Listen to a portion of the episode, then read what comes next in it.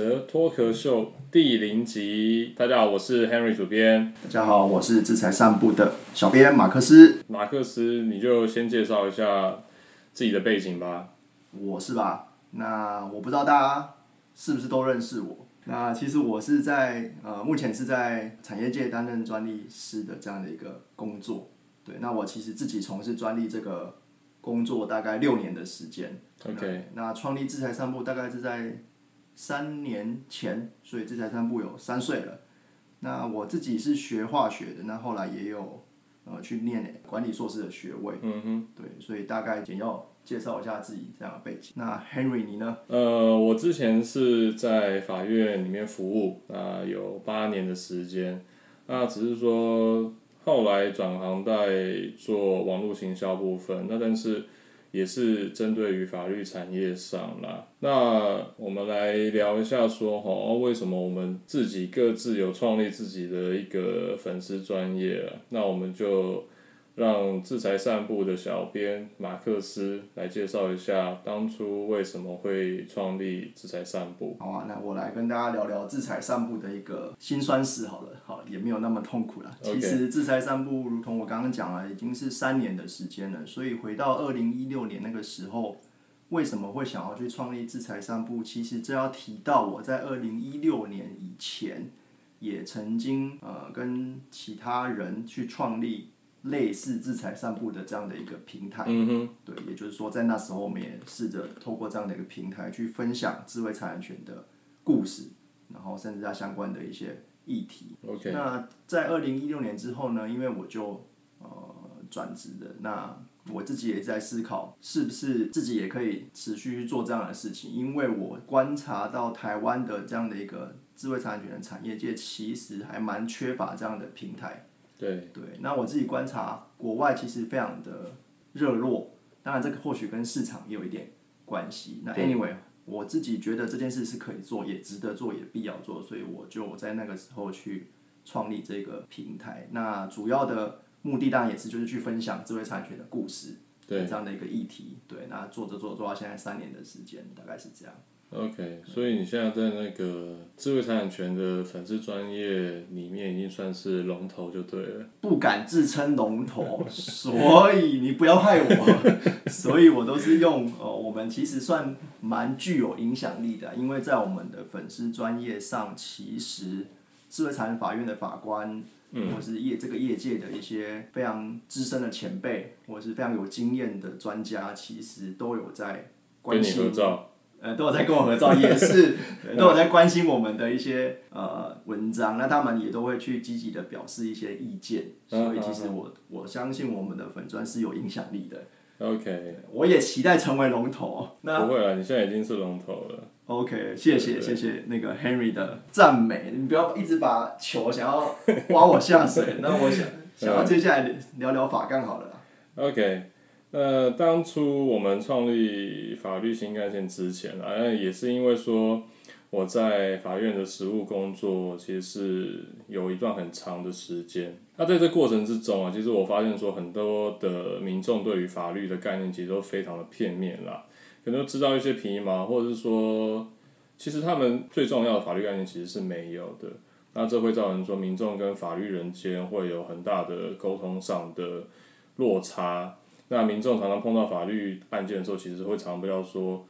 呃，要怎么样去处理。好、反倒是去听人家讲说啊，人家讲什么他就信什么，或者是去上网找一些其实不对的一些说法啦。那反而会把情况搞得更糟。Google 还比较厉害，Google，但是你要 Google 到对的东西啊，因为如果说你没有法律基础的知识的话，其实你根本没办法分辨说你 Google 的讯息是正确的还是错的。那我们是想要提供大家呃一个正确的法律知识，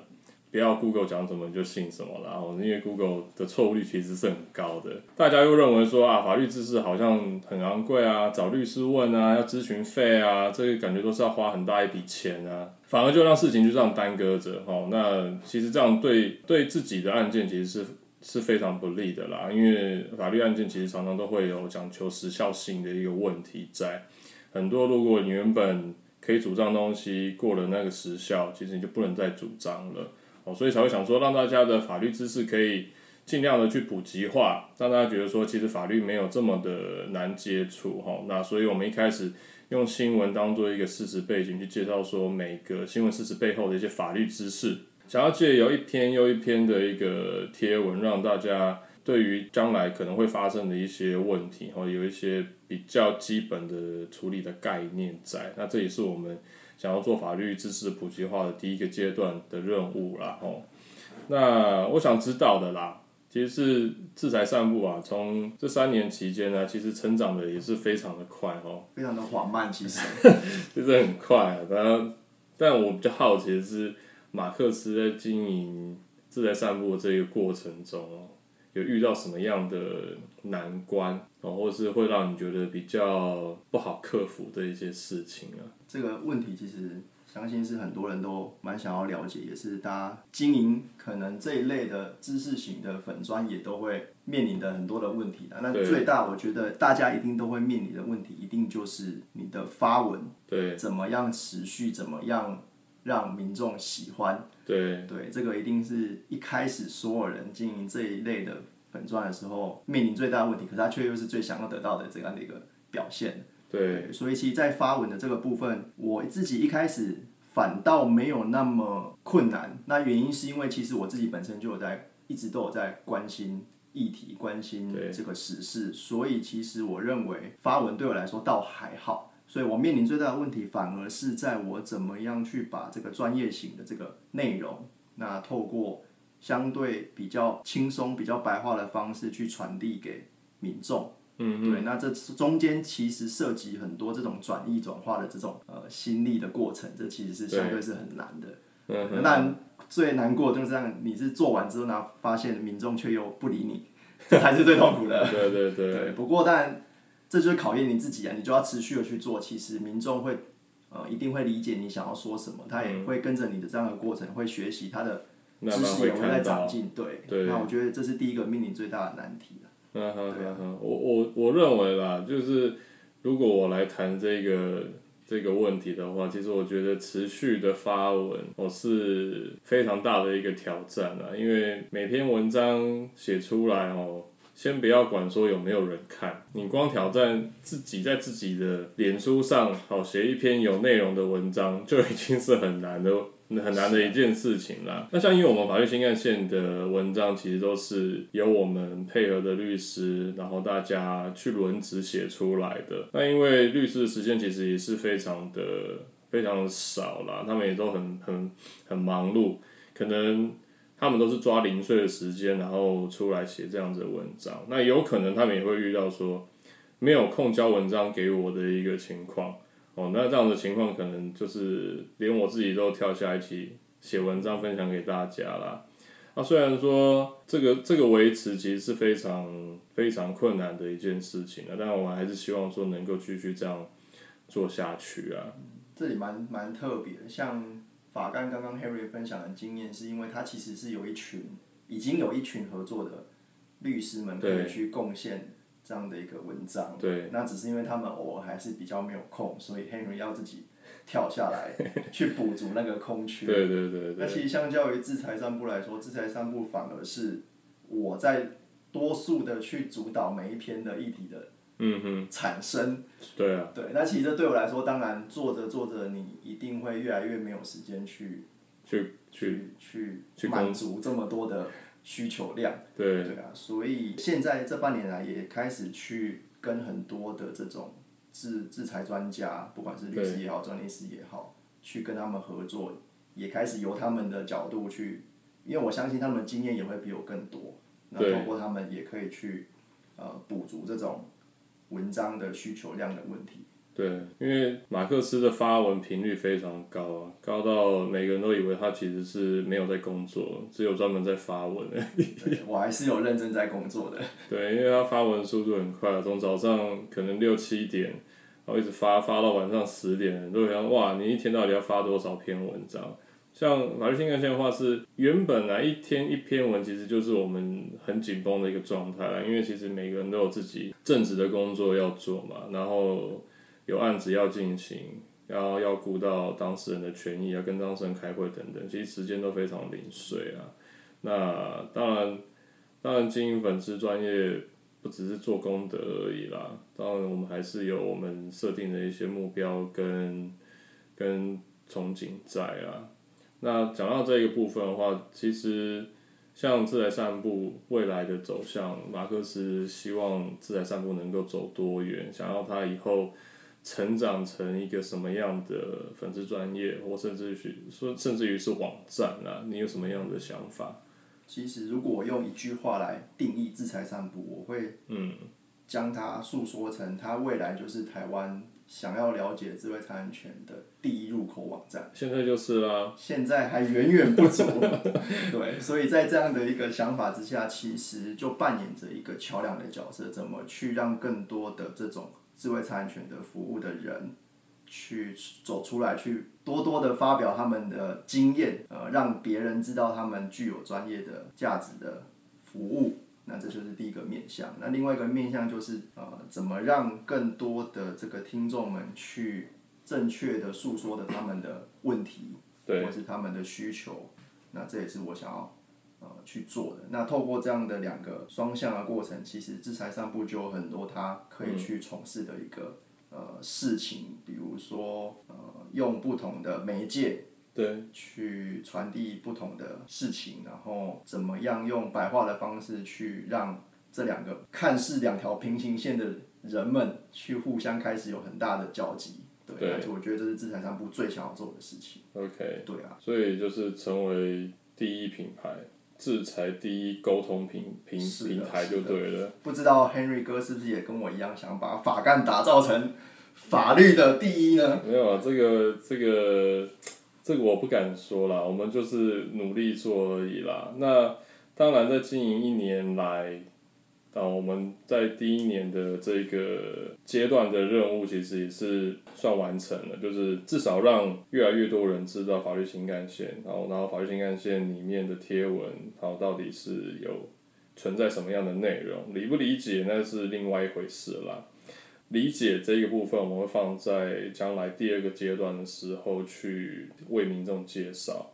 那我们会去用很白话的方式去帮民众去建立。呃，很基础的一些法学的理论，可能它可以适用的，从一般的民众到呃念法律系的学生、新生，希望他们在学习法律的过程之中，可以借由很非常白话，就像自在散步一样，我想要用非常白话的叙述的方式，让民众可以很轻易、很容易的去理解，说原来我每一部法律它定定的背后，哦，它是。有什么样的理论依据去支撑着？哦，他会比较了解说条文内容是什么啊？其实这个就是我们大概法律新干线的一个走向跟计对对计划啦。那我们也没有想过说要成为第一、第二或什么，反正因为这种东西就是靠累积的。然后当如果说我们想要表述。这个比较基础、比较简单的这个概念的话，其实能够能够接受的人哦，他就会常常来看我们的网站或者是粉丝专业了。那如果说他还是觉得，哎，还是有点门槛，门槛还是很高，还是没办法懂，那我们就是尝试着用更白话或是其他的沟通方式去让民众了解，这样子。了解，好啊。那其实今天我们已经分享蛮多我们两个。创立各自的粉砖的一些想法，对，心路历程了。我们还少谈了一个东西。嗯，什么东西？究竟李泽脱壳秀这个节目到底未来是要干什么你要不要讲一下？关于这一个节目啦，其实我们起初的构想啦，然后到现在，其实我们也是希望说有不同产业的一些人员，那比方说。正在创业的，或者想要创业的，然后甚至于说一些已经从事一段时间的一些人员来分享一下，说在他们的产业里面，他们会呃提供什么样的产品服务，然后利用什么样的通路，那他们的产业的核心跟别人有什么样的不同？借由这样子的分享，我们再去聊一聊说，哎，在法律面可能会遇到的一些风险有什么？那在智慧财产权的规划上，它应该要怎么样去进行等等的？那其实它这个都是一些呃很重要的一些事项啦。赚钱的事情可能我们没有那么在行啦，但是至少我们能够去跟你聊一聊，说你可能会遇到的一些法律上面的风险，然后甚至于说你之后。可能要怎么样去解决会比较好的这样子，那我们也很希望说，呃，听众如果说有兴趣的话，也也能够来跟我们一起分享，就是你现在正在进行的一些产业的一些心得等等的，差不多就是这个样子。我刚刚看到 Henry 哥已经列的那个受访的名单，其实已经来有来自非常多元的这种产业，比如说他有插画家、设计师，甚至还有主厨。对，甚至还有一些什么蛋糕、裱花蛋糕的一些老师，其实我是觉得，的确各行各业的人，他一定面临的很多的这种问题，那只是对某些产业没有那么多人去关心他，或是去呃为他说些故事，让大给大家知道。那其实我觉得这个节目最大的目的，就是希望可以透过这样的一个平台，去让大家认识不同的声音，然后了解不同。产业，然后进而去发现，其实这个产业也有相关的一些法律跟制裁的议题。对对对对对对。好啊，那我们今天就非常谢谢大家的收听了，我们下次见。好，拜拜。拜拜。